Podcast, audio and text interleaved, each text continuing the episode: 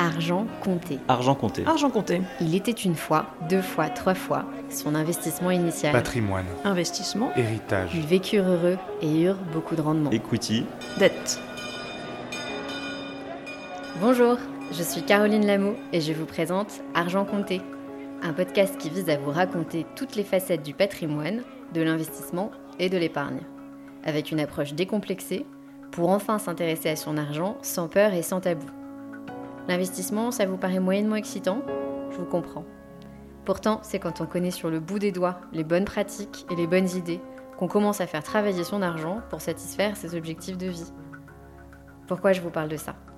Parce que j'ai créé il y a 8 ans une plateforme d'investissement d'un nouveau genre, Anaxago. L'idée était de donner accès à l'investissement dans des opportunités uniques et performantes pour tout le monde. Huit ans plus tard, nous avons plus de 100 000 membres investisseurs et presque autant de conseils donnés et d'interrogations racontées. Le point commun La peur de se tromper, de perdre son argent ou encore de rater des occasions en or. C'est pour ça que je lance Argent Compté, parce qu'il est temps de changer et de lever tabous et angoisses pour vous livrer à la fois les conseils des meilleurs experts, leurs meilleures pratiques et leurs bonnes idées, mais aussi explorer les biais cognitifs et les craintes liées de tout temps à l'argent.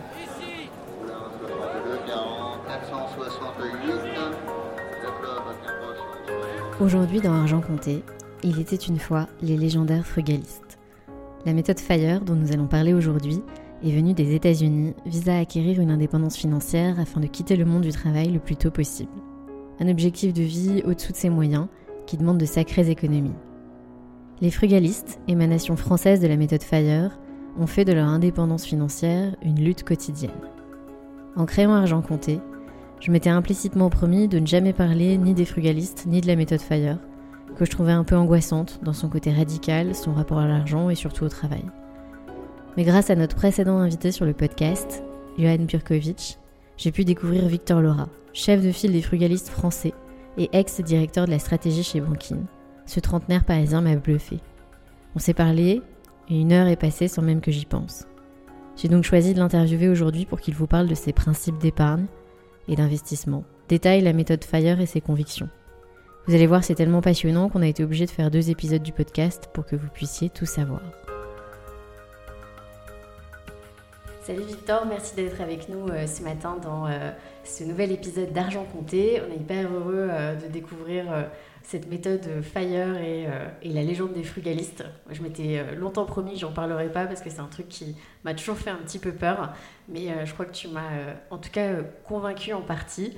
Est-ce que tu peux te présenter rapidement, nous raconter ton parcours académique et professionnel avant qu'on passe aux choses sérieuses?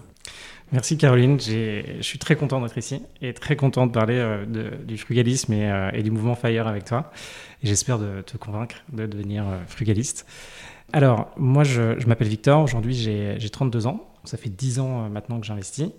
Et, depuis que j'ai 30 ans, en fait, ce qu'on appelle mes, mes charges sont couvertes par mes investissements. Et depuis que j'ai 32 ans, donc cette année, juste avant cette phase un petit peu compliquée, eh j'ai décidé de, prendre ma retraite et euh, du coup, j'ai plus besoin de travailler aujourd'hui. Je me consacre à développer euh, du coup le mouvement FIRE. Alors côté euh, mouvement un petit peu académique de mon côté, donc j'ai un parcours assez classique, donc classe préparatoire, double diplôme, école d'ingénieur, école de commerce. Et après j'ai commencé à travailler en banque d'affaires pendant quelques années, et puis j'ai bifurqué dans tout ce qui était start-up après, principalement à Paris. Et sinon j'ai habité dans, quatre pays, j'ai un peu vagabondé euh, pendant toute cette phase.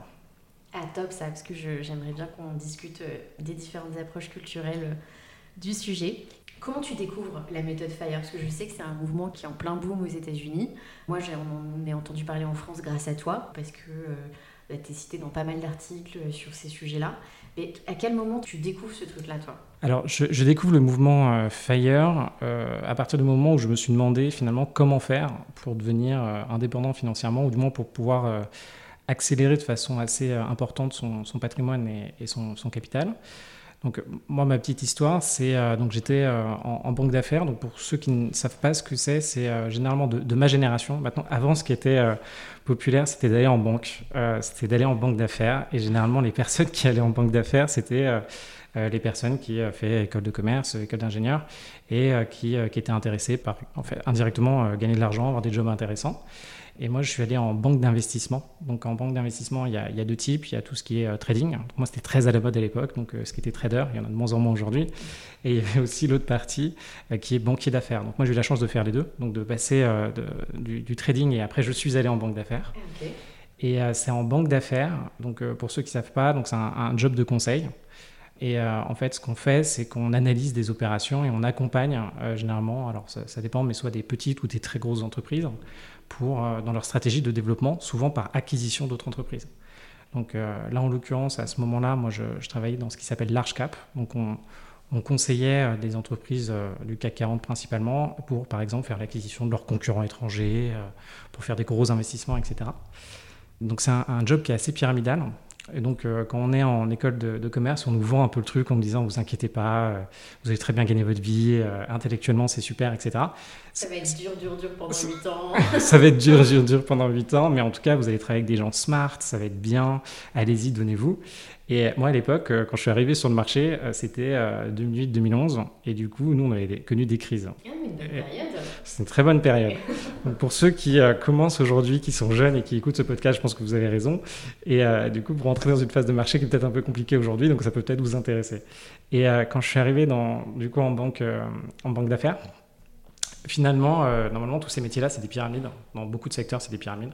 Donc il y a beaucoup, beaucoup de juniors qui travaillent énormément. Et au fur et à mesure, en fait, c'est un petit peu écrémé. Et en haut, il y a peu de directeurs qui gagnent très bien leur vie. Quand vous êtes junior, vous gagnez quand même très bien votre vie. Mais au fur et à mesure, vous montez et il y en a peu en haut. Et moi, à un moment, euh, je, donc je travaillais 90, 120 heures par semaine, ce qui est classique dans ces métiers-là, et on, adhère et on y va pour ça aussi, parce que indirectement, on a besoin de beaucoup travailler pour comprendre, avoir de l'expertise très vite. Si on n'a pas cette expertise, on ne peut pas avancer. Et la valeur travail, du coup, est, vraiment nécessaire. Et euh, du coup, vous vous retrouvez souvent, euh, donc vous arrivez le matin à 9h, 9h30, et vous rentrez souvent chez vous à minuit, 2h, 3h du matin en fonction de, des chantiers. Je dire à 8h45 le lendemain matin.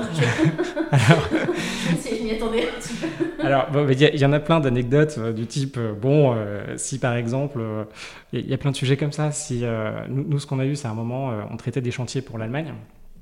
Et donc, ce que vous pouvez faire comme, comme type d'activité, c'est par exemple, là, il y avait un chantier sur qui allait gagner quelle ligne de train en Allemagne il s'avérait que quelqu'un d'important euh, venait en France et que du coup le directeur qui était transport de la banque d'affaires dans laquelle j'étais avait besoin en, deux jours de comprendre quels étaient les enjeux sur l'obtention de cette euh, ligne de train. Et euh, là, en l'occurrence, euh, comment ça s'est terminé? Ça s'est terminé euh, à 4 heures du matin à imprimer une présentation seule avec les énormes imprimantes, enfin avec mes, autres, mes autres collègues analystes, donc tout en bas de l'échelle. Après, à, prendre un taxi et à prendre un petit déjeuner chez votre directeur avec ses enfants. Et là, vous traitez les éléments pour qu'ils soient enfin prêts pour la réunion du lendemain. Donc en fait, ce qu'il faut voir dans ce type de métier, c'est qu'il faut être très réactif, il faut analyser beaucoup de données, il faut être exact dans les données analysées et il faut émettre des avis. Et ça apprend énormément de choses sur, euh, sur comment les entreprises fonctionnent, quels sont les enjeux politiques dans les entreprises, et ça permet aussi de développer une capacité de travail qui est assez importante. Le métier de, euh, de fusion-acquisition, c'est souvent considéré comme un métier de bourrin. Pourquoi? Parce qu'il faut traiter beaucoup de choses, et indirectement, dès qu'on a passé, je pense, la, première année, intellectuellement, on maîtrise assez ce qu'on fait. Mm-hmm. Donc on peut exécuter très fortement.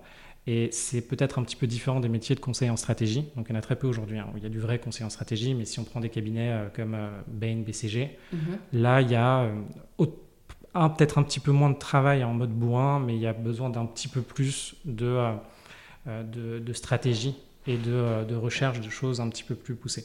Donc c'est un peu la différence des deux cabinets. Donc moi j'ai choisi celui-là parce que j'aimais bien la finance. Et à un moment, bref, je me suis retrouvé euh, à me dire, euh, je regardais la pyramide et je me suis dit, je vais jamais arriver en haut de la pyramide.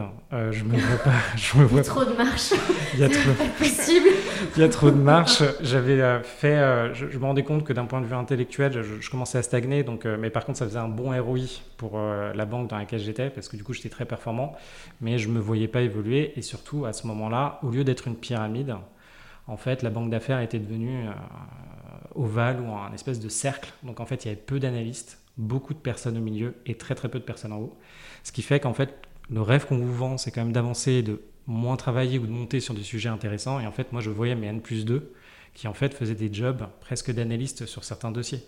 Et donc, je me suis dit, oula, et les analystes ont été tellement peu qu'à un moment, euh, c'était, euh, franchement, c'était compliqué. Et du coup, en voyant ça, je me suis dit, ok, en fait, ça marche pas. L'avenir de la banque d'affaires, je, je, me disais, bon, est-ce que les marges vont être gardées, etc. Il y avait des sujets, donc je me suis dit, faut trouver autre chose. Et du coup, à ce moment-là, je, suis dans un taxi assez tard la nuit et je me dis, bon, bah, il y a bien quelqu'un qui a trouvé une solution, il y a bien un truc qui existe.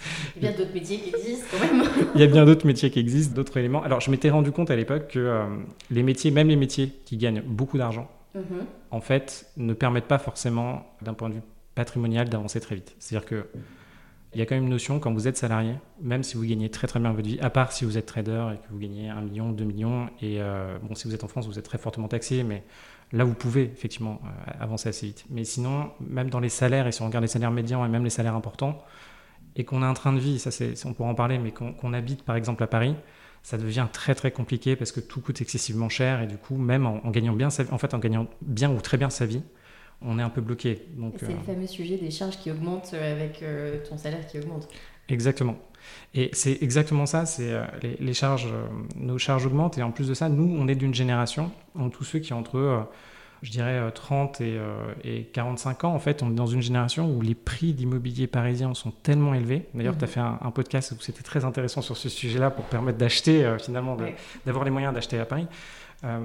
ça concerne finalement peu de monde. Peu, de monde. Aujourd'hui, tu as peu de gens qui ont les. Bah, on le disait dans le podcast, c'était une vraie inégalité sur, sur le sujet de l'accession à la propriété à Paris. Exactement. C'est aujourd'hui pour acheter un, un 70 mètres carrés sur un gros le trait, il faut gagner 11 000 euros par mois. 11 000 euros par mois, même si vous avez fait les meilleures études, mm. même si vous êtes dans les, euh, les, meilleurs cabinets, etc.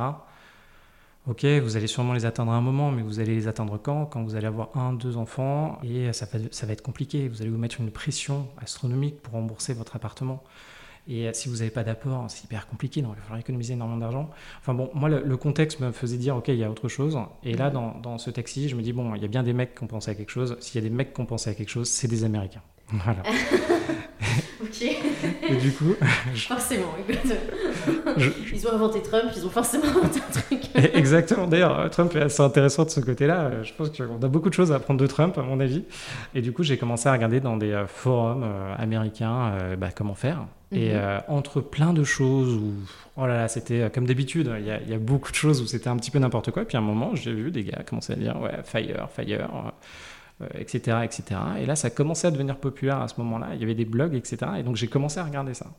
Et là, je me suis dit, mais en fait, c'est ça le truc. Euh, en fait, oui, effectivement, euh, le salaire, ça va être compliqué. même si j'augmente mon salaire, ça va être compliqué. Donc, donc il y, a une méthode, il y a quelque chose à faire. Donc, ok, il faut épargner, etc. Il faut investir. Et là, j'ai découvert la méthode Fire. Bien sûr, je n'ai absolument pas assez creusé la méthode Fire. Ce qui fait qu'au début, j'ai fait strictement, enfin, j'ai fait n'importe quoi. Mais après, ça s'est amélioré.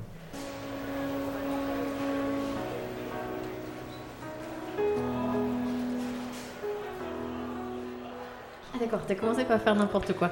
Ce serait pas mal, ça. On va regarder euh, quelles sont les, douzaines d'ontes euh, de euh, la méthode FIRE. Donc tu découvres ce truc-là, tu commences à l'appliquer. Tu dis, ça y est, je vais changer de vie. Tu fais ça hyper rapidement, tu te donnes six mois, un an, deux ans pour le faire, ou c'est automatique, là, c'est une frénésie d'épargne? Alors là, je, en fait, du coup, euh, d'où le métier de fusion-acquisition. Moi, j'ai un, talent qui a beaucoup de défauts, mais mon talent, c'est que, euh, en, vérité, je suis un gros bourrin. Donc, vu que je suis un gros bourrin, comme pour la fusion-acquisition, ça marchait bien, il fallait traiter beaucoup de choses. Je me suis dit, OK, passons à l'action rapidement. Alors, ça a le mérite de faire avancer les choses ça a le mérite de faire énormément d'erreurs, mais au moins on peut avancer. Donc c'est très pratique comme profil dans les startups parce que ça, ça booste. C'est très pratique dans la vie aussi, mais après il faut être capable d'encaisser des coups hein, parce que c'est un peu, ça peut être un peu compliqué. Et du coup à partir de ce moment-là, je me suis dit, euh, il s'est passé, il y a eu un autre événement en fait à ce moment-là. J'avais un ami euh, qui était un ami de, prépa en fait, qui cherchait un appart à Paris, et euh, du coup on s'est dit qu'on allait se mettre en coloc. Et en même temps. Hein. Et du coup on s'est dit bon euh, oui, parce que aussi les loyers parisiens c'est cher, donc on s'était dit qu'il fallait se mettre en. Même si à l'époque euh, je, gagnais, euh, je gagnais bien ma vie, mais on s'était dit bon c'est quand même plus sympa, etc. Et ça nous permet d'avoir un salon quoi. Et euh, c'est ce truc, ce truc, incroyable de cette pièce en plus, juste. Exactement, qui n'a aucune utilité, sauf en période de Covid quand on a besoin d'un bureau.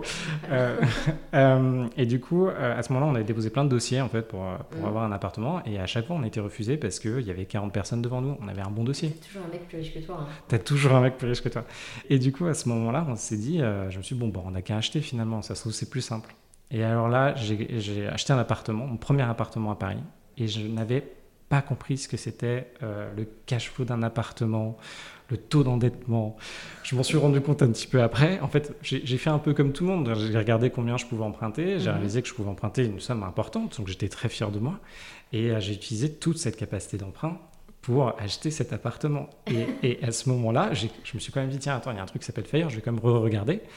Et là, en faisant cette opération, je me suis dit, mais en fait, Victor, euh, tu vas jamais atteindre ton objectif. Tu, vas juste être coincé avec ton appart, tu veux rembourser une blinde tous les mois. Qu'est-ce que tu fais? Et c'est là où, en fait, ça a été ma première erreur. Donc après, il y a plein de solutions pour s'en sortir, mais au moins, euh, ça a commencé euh, comme ça. Génial. Moi, j'aimerais bien que tu nous présentes en quelques mots la, méthode FIRE parce que c'est, je, je, m'y suis intéressée forcément parce que mon métier, c'est le conseil en investissement et en gestion de patrimoine. Et je t'avoue que j'ai ce truc où j'imagine des communautés de Mormons je ne sais pas pourquoi, mais je les imagine, tu sais, tous vivre ensemble aux États-Unis, parce que forcément, j'ai lu les blogs américains sur euh, ces sujets-là. Et tu sais, je les imagine tous avec euh, des petites maisons et, euh, à compter leurs petites piles de pièces. J'espère que ce n'est pas ça. Je veux bien que tu, tu lèves le voile sur, sur cette espèce de mythe que je me suis construit.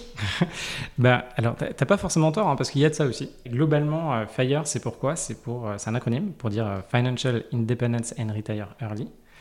Alors, traduction vulgarisée qui est pas bonne, indépendance financière et retraite précoce.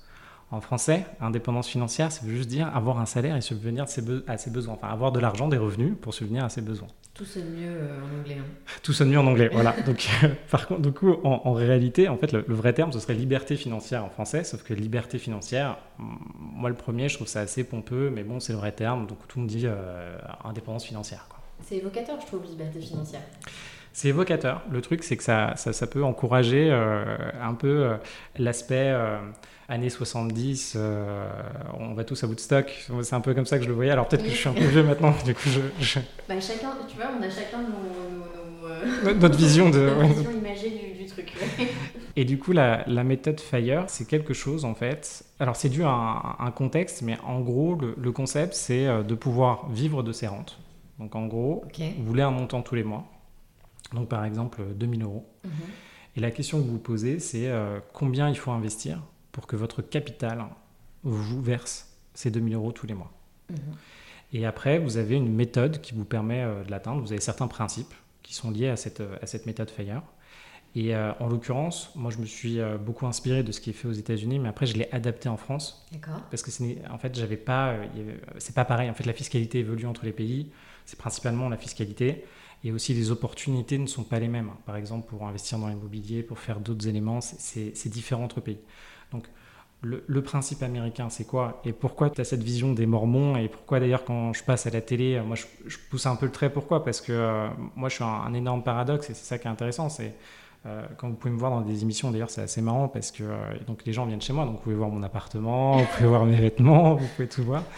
Et du coup, euh, en fait, le, premier principe quand même de cette, euh, de cette méthode FIRE, c'est euh, bah, déjà dans un premier temps d'avoir une vision, de comprendre là où vous allez. Mhm. Comprendre là où vous allez, bah, en fait, c'est combien vous voulez tous les mois, tout simplement. Il faut juste un moment vous dire, voilà, je veux tant. Je veux tant, je veux 2000 euros, je veux 3000 euros. Vous posez des questions sur pourquoi vous voulez cet argent-là. Mhm. Et indirectement, pour répondre à cette question-là, il faut vous demander qu'est-ce que vous voulez dans votre vie. En gros, c'est quoi la vie que vous voulez vivre? Alors, passez pas trop de temps là-dessus. Essayez de le faire une première fois et après fixer juste un montant. Et il y a plein de méthodes. Donc là, moi, vous pouvez creuser le sujet. en fait, au fur et à mesure que vous allez avancer, de toute façon, vous allez trouver une, réponse là-dessus. Et une fois que vous avez ce montant-là, quelque chose d'assez classique mais critiqué aussi, ça s'appelle the 4% rule. Et en gros, le principe, c'est vous avez 2000 euros par mois, mais grosso modo, c'est-à-dire vous devez investir combien? Mm. Et là, vous savez pas. Et en gros, pour simplifier les choses et pour que vous puissiez vous fixer un objectif, ce que vous faites, c'est que vous prenez vos 2000 euros par mois, par exemple, vous faites multiplier par 12 pour avoir par an combien ça fait, donc 24 000 euros, et après vous multipliez par 25, donc là en l'occurrence ça fait 600 000 euros. Donc vous savez que vous devez investir 600 000 euros, et si vous avez investi 600 000 euros, et que ces 600 000 euros vous versent 4% net, net, net, c'est-à-dire après impôt, tout ce que vous voulez, frais de gestion, etc., ça va vous faire vos 2000 euros par mois. Comme ça, vous avez cet objectif-là fixé. Mais c'est fou parce que ce 4% net, net, net, il faut aller le chercher. On est surtout en ce moment. Exactement. Ce 4%, et c'est une des grosses critiques du mouvement FIRE. Et en fait, il faut savoir que dans l'économie, il y a plusieurs phases et il y a plusieurs moments. Cette, cette, méthode FIRE a été, a été, créée en se basant sur des performances, par exemple, des marchés financiers qui fournissaient euh, enfin oui, certains actifs fournissaient cette performance, et d'ailleurs aujourd'hui aussi, ils fournissent toujours cette performance. Et sur le long terme Sur le long terme, après, il faut voir, parce qu'on euh, on ne sait pas de quoi sera fait demain, on ne sait pas quelles seront les autres performances. Mais en gros, là, la méthode a été créée, elle fonctionne toujours aujourd'hui avec ces actifs-là. Par contre, est-ce que demain ça marchera toujours? On ne sait pas de quoi demain est fait, mais euh, pour le moment ça fonctionne plutôt bien. Et ces 4%, surtout nous en France, mhm. de notre génération, pas de la génération de nos parents, ces 4%, il faut aller les chercher. Et généralement, pour aller chercher ces 4%, on met à risque son capital. On ne fait pas des investissements. Euh, le PEA, ça ne marche pas. Euh, les PEL, enfin tous les investissements où, le capital est garanti, ça, ne délivre pas ces 4%. c'est un peu mon sujet parce qu'en fait, si tu t'y mets euh, demain à les méthodes FIRE et que, comme toi, est-ce que si tu as envie de prendre ta retraite à 30 ans, en fait, tu n'as pas cette espèce de, de luxe du long terme. Euh, de se dire je vais placer euh, mes actifs, enfin je vais placer mon capital 10 à 15 ans en bourse et me dire de toute façon ça va générer ces fameux 4%. Parce que tu as besoin de te créer un revenu complémentaire tout de suite.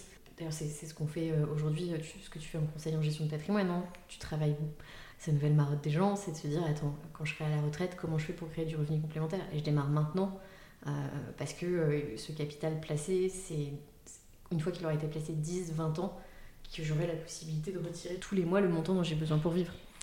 Exactement. Là, là, par exemple, pourquoi, et ça, je rebondis sur, sur tes propos, c'est pourquoi cette méthode, elle est populaire aujourd'hui en France.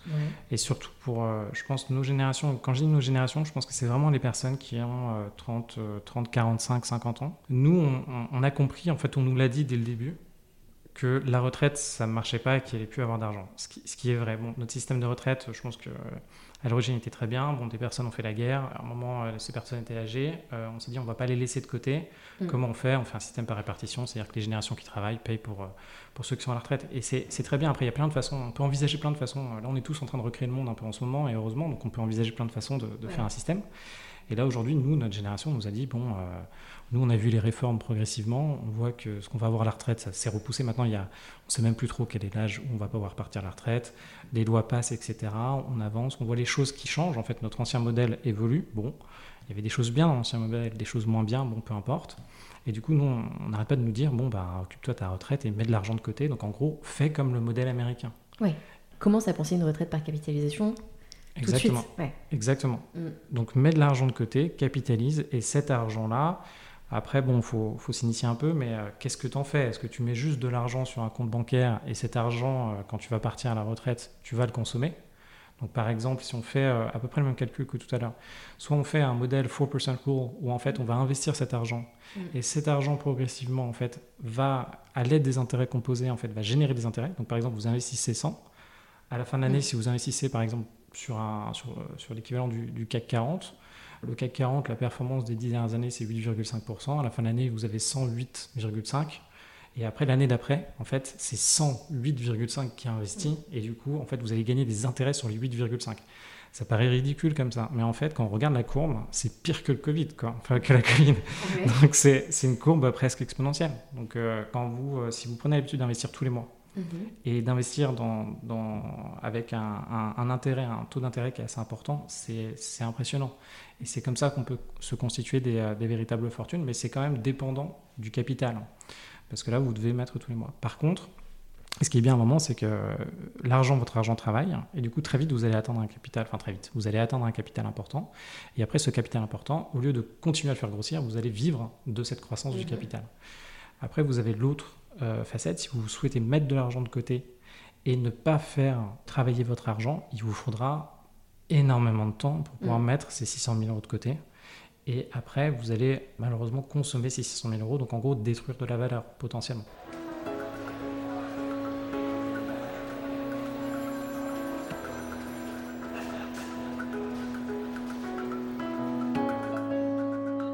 Je pense que c'est pour ça en fait que la méthode émerge. C'est essentiellement parce que nos systèmes sont en train de changer en France. En France beaucoup, aux États-Unis le système n'a pas tellement changé, c'est euh, juste une tendance. Et que Fire, ça s'adresse donc à notre génération entre 30 et 50 ans. Tu peux démarrer euh, quel que soit ton âge, j'imagine, avec les résultats. Euh, j'allais dire des résultats différents, mais peut-être pas tellement, parce que si tu as 50 ans, tu as peut-être un peu plus de capital et des revenus un peu plus élevés, donc la possibilité d'aller un peu plus vite qu'une personne de 30 ans concrètement, de... j'essaye de... s'y mettre euh, demain. Allez, c'est parti. Moi, je te préviens, je vends pas mes fringues. Mais t'as as déjà commencé. Euh. je renonce pas. je démarre par quoi? Alors, la première étape prérequis, euh, ce qu'on vient de dire, c'est-à-dire tu détermines le montant dont tu as besoin. Tu te mets d'accord avec toi-même sur combien tu as besoin pour vivre. Donc, euh, au-delà du budget, mes charges récurrentes, combien j'ai besoin de pour vivre, pour être à l'aise et être pour vivre correctement, quoi. Exactement. Alors, tu, tu te mets en accord avec toi-même. Après, tu peux, la méthode la plus simple, c'est que tu fixes un montant de tous les mois. Donc, tu peux par exemple prendre ton salaire actuel. Tu peux par mm. exemple euh, diminuer un peu. Bon, tu, tu regardes. Après, tu as une méthode un peu plus euh, compliquée et euh, enfin un peu, qui prend un petit peu plus de temps. Et moi, c'est mm. celle que je fais. En fait, je, je, fais un business model de ma vie. Donc, mode. Et je rappelle que l'invité a fait une école d'ingénieur en parallèle de son école de commerce. Voilà, c'est exactement ça. Du, du, coup, ce que je fais, c'est que je me dis, ok, ma vie, grosso modo, j'en ai aucune idée de ce qui va se passer. Je ne sais pas. Mais je me dis, bon, l'espérance de vie s'étend je pense quand même vouloir des enfants à peu près à tel âge. Et du coup, euh, ben, voilà le coût d'un enfant, voilà le coût d'un appartement si je loue à Paris. Enfin, je, vois un peu la vie que j'ai envie de mener. Mhm. Si possible, je vois une vie qui quand même est plutôt négative dans le système, donc qui coûte plutôt cher. Pourquoi? Parce que ça me permet de me fixer un objectif, enfin, chacun a son truc. Moi, ça me permet de me fixer un objectif assez haut. Mhm. Et comme ça, si demain, par exemple, je veux partir de Paris, ben, ce sera plus facile que si je me fixe un objectif d'aller habiter en Thaïlande avec 700 euh, euh, dollars par mois. Euh, si à un moment la Thaïlande, les prix évoluent beaucoup, qu'est-ce que je fais quoi? Donc on se, on se fixe, on, regarde son avenir, on se fixe cet objectif. Une fois que ça s'est fait, là on se transforme dans quelque chose qui est... alors le terme va devient un peu sexiste, mais c'est le terme. On, se transforme en, bon père de famille, donc le terme juridique. Et euh, alors, c'est le truc le moins sexy au monde en vrai. Euh, pourquoi? Parce que nous, quand on commence dans l'investissement, et moi le premier, euh, on a mhm. envie d'aller en bourse, on a envie d'acheter des cryptos, dès qu'on voit du bitcoin qui fait du x5, on veut trader sur le forex, on veut y aller. voilà, on a de l'énergie, on a de la testostérone. Hein. femme ou mec, hein, testostérone, on y va. Hein. Et là, en fait, non. non, pas du tout. Pas du tout, d'accord. Tu commences pas par les trucs un petit peu aléatoires. Ah, pas, pas, du tout. On te dit au début, ah non, on te dit, bon, bah, tu vois, tu vois l'image que tu as du bon père de famille euh, très respectable, très sérieux, qui projette de la confiance. une chemisette à carreaux et à manches courtes Une chemisette à carreaux, le comptable, voilà. Ah, voilà enfin, le, Avec le stylo, d'accord. Le stylo, mais qui est très fiable. C'est-à-dire que quand tu lui demandes quelque chose, il a un outil, il te le prête. Tu lui rends. Si tu as besoin d'un conseil, il est là. Et euh, du coup, il faut, transformer dans ce modèle-là. Pourquoi? Parce qu'encore aujourd'hui, ce modèle-là, c'est le modèle qui correspond à. Euh, c'est ce qui t'ouvre énormément de portes. Ça t'ouvre des portes, principalement, on le verra juste après, pour pouvoir emprunter, en l'occurrence. D'accord. Donc là, se transformer dans ce modèle, qu'est-ce que ça veut dire? Ça veut dire déjà avoir des revenus récurrents. Avoir des revenus récurrents en France, ça veut dire deux choses, malheureusement. Ça veut dire encore aujourd'hui avoir un CDI. Ouais. Et une fois qu'on a un CDI, être sûr que tous les mois on touche la même chose. Parce que si on a un CDI avec un salaire très bas et qu'on a des primes à la fin d'année et on ne sait pas trop, etc., ça les banques n'aiment pas trop. Donc là, on est très stable de ce côté-là. Après, il y a un deuxième boulot qui est de euh, devenir très stable sur cette dépense aussi. Donc là, on arrête euh, les sorties euh, en boîte de nuit où on dépense je ne sais pas combien, etc. On arrête les week-ends qui coûtent excessivement cher. On arrête le craquage sur la montre de luxe à Noël qui nous prend toutes nos économies de l'année. On se contrôle un petit peu. C'est pas fun. Et en, se contrôlant, on, finalement, on, gère déjà ses dépenses.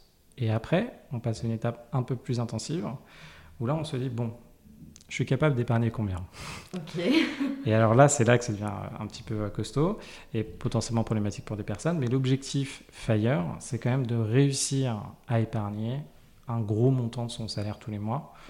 Donc euh, la moyenne française, 15%. Et là, nous, ce qu'on va essayer de viser, c'est des 50, 80, 90% d'épargne tous les mois. Et en faisant ce, système-là, ça nous permet de mettre de l'argent de côté. Et alors là, on est véritablement un bon père de famille. D'accord. Tu passes entre 50 et 80% de ton épargne. Exactement. Et là, ce qui est intéressant, c'est qu'en faisant aussi cet exercice-là, il y a quelque chose qu'on ne voit pas, mais on s'habitue à vivre avec moins. Donc indirectement, par exemple, si on gagne 5000 euh, euros par mois, qu'on se fixe comme objectif de, liberté financière 5000 euros par mois, mhm. mais que pendant ces 10 ans ou 20 ans ou 30 ans qu'on se lance dans la méthode FIRE, on vit avec 2500 euros par mois. Bah, finalement, on, se dit à la fin, bah, 2500 euros par mois, je suis bien avec ça, j'y suis arrivé. Ça passe. Je suis tellement habitué, donc finalement, bon, bah, c'est bon. Et finalement, on prend sa retraite à 2500 euros par mois à la place de 5000, potentiellement. Oui, mais ça, j'y crois beaucoup en fait. Euh, cette espèce de discipline, qui au début est une discipline qui peut paraître contraignante, euh, parce que parce que c'est ça en fait, c'est s'imposer une contrainte. On n'a plus l'habitude aujourd'hui. Euh, la mm. contrainte, moi je le vois bah, dans notre génération mm. beaucoup. Et en fait, je mais je comprends déjà l'espèce de. Euh, bah, on en parlera dans un prochain épisode parce qu'on va interviewer un économiste spécialisé euh, du bonheur. Et en fait, l'épargne provoque énormément de bonheur.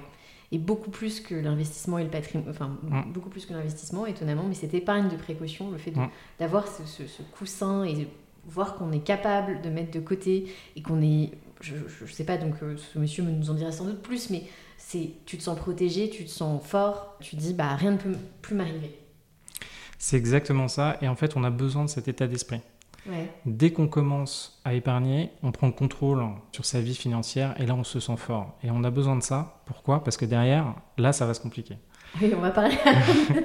Après, ça va devenir compliqué. Après, ça va devenir compliqué. Parce que là, on, se dit, OK, je suis capable d'économiser, je reprends le pouvoir sur ma, ma façon de, consommer et je, je, reprends le pouvoir là-dessus. Alors, c'est pour ça que là, cette étape-là, qui est mhm. euh, grandement appliquée euh, aux États-Unis, euh, c'est pour ça qu'on peut avoir l'image de personnes qui ne consomment pas beaucoup de choses, comptent tout, etc. etc. parce qu'à un moment, certains, on peut développer certaines névroses où on, on regarde exactement ce qu'on dépense et on fait vraiment attention. Après, une fois qu'on a fait ça, donc là, on gère bien ses finances, on est bien. Cette première étape, de bien gérer ses finances, c'est comme euh, se mettre à faire du sport, c'est ça qui est dur. C'est comme faire un régime et le tenir sur le long terme. Donc c'est dur. Ah, je vois l'idée. C'est exactement ça. du coup, quand on essaie vraiment de changer euh, sa façon, donc il y a des personnes qui d'habitude sont déjà comme ça, donc c'est plus simple. Et d'autres, ou euh, surtout dans la société d'aujourd'hui, on est sollicité partout. Mm. Euh, il y a, pour moi, Uber Eats qui livre, voilà, c'est terrible. Il y a, il y a les, les, Uber maintenant, ça marche super bien. Il y a les restaurants, il y a les amis. On a des, le travail c'est dur, donc on a besoin de décompresser. Donc c'est quand même compliqué dans le monde d'aujourd'hui. Hein. les tentations sont partout. Sont partout euh, Solution de des trucs qui te facilitent la vie. Ouais. Aussi. On est aussi dans un contexte en fait de surconsommation. On n'est pas du mm. tout dans un contexte de, de disette ou euh, de euh, je me prépare pour l'avenir, je fais attention. Il y a, quand même une, un enthousiasme, une envie.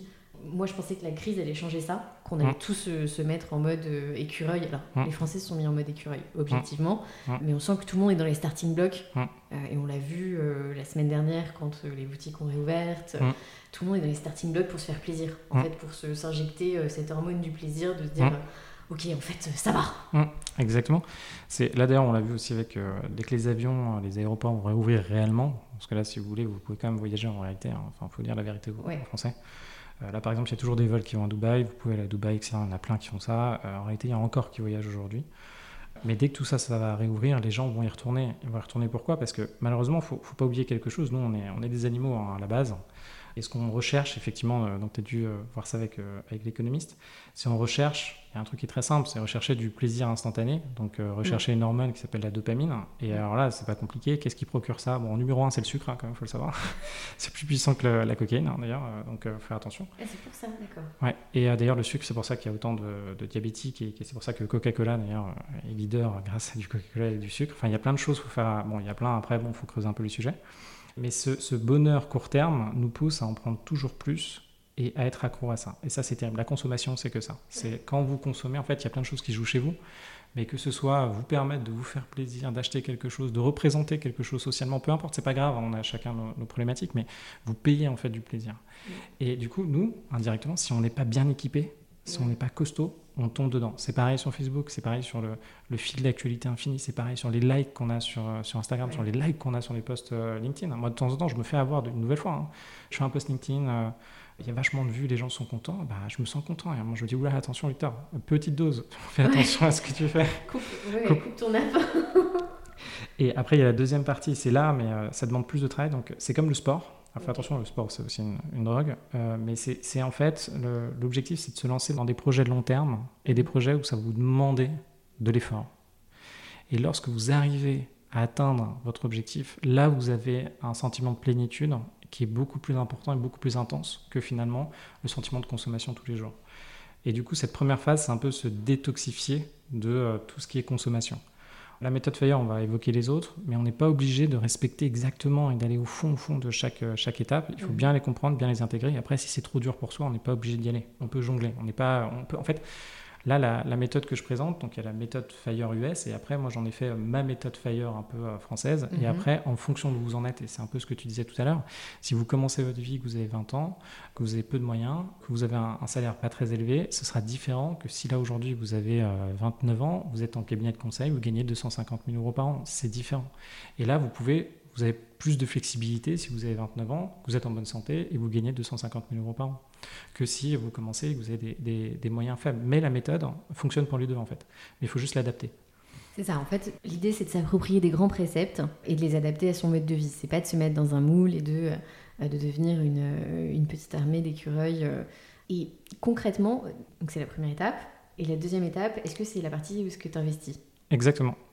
Donc première étape, euh, là tu, commences à épargner, donc là tu commences à être bien et quasiment très très rapidement tu peux commencer la deuxième qui est, euh, alors c'est contre-intuitif en France, mais tu, tu investis en bourse. Alors pourquoi tu investis en bourse? Parce que en fait ce qui est très intéressant c'est qu'aujourd'hui tu veux investir en bourse, tu as des offres de pas mal d'acteurs du marché, etc. Il faut sélectionner les bons et il y a mhm. des critères pour les sélectionner. Mais une fois que tu ouvres ton, ton, compte bancaire, en fait tu as souvent des offres. Donc on te donne 100 euros, on te donne 150 euros ou 80. Et là, il faut faire ce premier investissement dans un bon produit. Pourquoi? Pour commencer à avoir ton expérience et ton expertise d'investisseur. Parce que quand tu vas investir ce premier montant, en fait l'essentiel, et moi ce que je conseille euh, très fortement, c'est d'investir en bourse, de commencer à investir en bourse, un montant qui est significatif pour vous. Moi, le montant qui est significatif pour moi, je le vois assez rapidement. Euh, chaque année, Enfin, normalement, chaque année, je suis une fois au casino. Et euh, j'adore un livre de Dostoïevski, euh, Le joueur. Euh, c'est une histoire d'amour. J'ai adoré. avec Charlotte, etc. J'étais à fond. Et du coup, en fait, moi, dès que je vais au casino, j'y vais pour. J'achète de la sensation. Et acheter de la sensation, je joue une seule fois. Donc, moi, je suis terrible comme joueur. J'arrive. Enfin, ça dépend. Si je gagne, je joue plusieurs fois. J'arrive dans le casino. Je vais à un seul jeu, je vais à la roulette. Et là, je mène mon temps où je vais avoir des sueurs froides si je le perds. Quand j'ai commencé, c'était 20 euros. L'été dernier, c'était pas du tout 20 euros. Et là, ce qui est intéressant, c'est euh, si je gagne, donc je fais all-in sur une des couleurs. Donc euh, j'ai euh, moins de 50% de chance de gagner, mais presque 50%. Si je gagne, je remets la somme. Totale. La somme totale gagnée. Totale gagnée. Donc le double de ce que j'avais avant. Si je regagne, je remets le double. Alors je suis monté assez haut avec ces trucs-là, et à la fin, j'ai perdu. J'ai perdu. Je perds toujours. je perds toujours, c'est l'objectif. Si tu joues à chaque fois que tu gagnes et que et tu t'arrêtes que quand tu perds. Statistiquement, euh, on, est obligé, hein, on est obligé de perdre. Et je fais ça à chaque fois. Et pourquoi ça peut paraître stupide hein? Mais parce que ça me là là il y a la notion je retrouve les mêmes sensations que j'avais quand j'étais assistant trader hein. donc euh, et, là je me retrouve avec des montants à des moments et ça me fait peur et je, je paye la sensation et en fait ce montant initial pour moi c'est le montant qui a de la valeur et du coup peu importe quel est votre montant à vous mais si c'est 20 euros, si c'est 80, si c'est 3000, si c'est 50 euh, 000 euros, si ce montant qui est significatif pour vous, c'est celui-là qu'il faut placer en bourse au début. Pourquoi? Parce que c'est ce qui vous permettra de vivre les montées et les descentes du marché et de comprendre si vous allez résister le jour où, comme moi cette année, vous avez une, baisse énorme. Par exemple, moi chaque année, en fin d'année, en fait, je prends euh, tout ce qui est généré en plus par mes investissements, donc tout, mon gras en fait qui mhm. me reste, et je choisis soit de me désendetter, soit de le réinvestir en plus en bourse. Cette année, donc, euh, je fais des, workshops à Paris avec une communauté Fire, on se retrouve euh, une fois par semaine. Et là, euh, cette fois-ci, j'en dis, bon, bah, voilà comment on investit en bourse. Et moi, j'en ai marre que les gens m'expliquent. Enfin, moi, j'aime bien que des gens le fassent devant moi. Donc, je l'ai fait devant eux. J'ai investi 40 000 euros en bourse sur donc, un produit qui est indiqué, c'est-à-dire des ETF monde, on reviendra dessus pourquoi. J'ai investi 40 000 euros dedans. Ce qu'il faut comprendre, c'est que son capital est à risque. Et regardez moi ce qui s'est passé. Fin février, j'ai investi 40 000 euros. Trois semaines plus tard, Covid, je me retrouve avec 20 000 euros. Voilà, c'est ça qui se passe, c'est ça qu'il faut, retenir. Et là, quand quelque chose comme ça arrive, pour avoir cette sensation que vous perdez réellement euh, de mm. l'argent sur quelque chose qui est significatif, il faut commencer tôt pour vivre tout ça et avoir de l'expérience. Comprendre que oui, il y a des moments, il y a des baisses. Non, il ne faut pas forcer. Il y a des moments, c'est catastrophique. Donc, si des boîtes vont faire faillite, il faut vendre avant. Mais dans, sur l'investissement très diversifié comme ça, il ne faut pas vendre, attendre, comprendre sa sensation, se dire qu'est-ce qui se passe, est-ce que c'est bien, et surtout ne pas louper, parce que c'est enfin, statistiquement aujourd'hui, c'est ce qui s'est toujours passé. En fait, la baisse peut se passer sur deux, trois semaines assez fortement, mais la hausse ne se refait que sur une poignée de jours. Donc si à un moment, par exemple, vous êtes à 100, vous descendez à 20, mm. et que là vous dites, euh, oulala, la descente, vous sortez, ça descend à 10, vous êtes très content, mais mm. par contre après, ça remonte à 100. Ça va remonter à 100, mais en 3-4 jours espacés sur 2 mois. Donc il y a 3-4 jours, il va y avoir 20% euh, de croissance, euh, c'est ce qu'on a vu avec le CAC 40. 7% de croissance, etc. Et si vous loupez ces 3-4 jours, mm. bah, vous êtes foutu en fait. Vous avez acté votre perte et vous n'allez jamais remonter. Ah, d'accord, donc deuxième étape, se former vraiment à supporter le, euh, les, baisses, les, euh, les angoisses, euh, et effectivement se, se, construire un peu neurologiquement et psychologiquement, ok, je suis prêt à supporter ça. Et pas back out dès que j'ai une perte. Ouais. Sur les investissements, quoi qu'il arrive, hein, vous allez gagner et perdre de l'argent, c'est normal. Au début, mm. ça paraît un peu dur parce qu'on n'a pas envie et on n'a jamais envie de perdre de l'argent. Par contre, il faut s'habituer, enfin, il faut faire face à ça. Et il faut, euh, il faut durcir sa, peau, il faut la transformer en cuir, il faut être capable d'encaisser. Enfin, c'est un peu l'histoire de la vie. Hein. Se durcir la peau. Première règle pour les petits et gros porteurs qui s'intéressent à la bourse et deuxième principe de la méthode FIRE. Ah oui, on est sur des moments de détente. La semaine prochaine, nous plongerons dans la suite de cette démarche d'épargne frugale, toujours en compagnie de Victor pour ces trois derniers préceptes et on prendra également le temps de revenir sur les ressources à consulter pour ceux d'entre vous qui aimeraient se lancer. Merci d'avoir tenu jusqu'ici. J'espère vous revoir la semaine prochaine et en attendant, n'hésitez pas à me laisser une note 5 étoiles sur Apple Podcast bien sûr.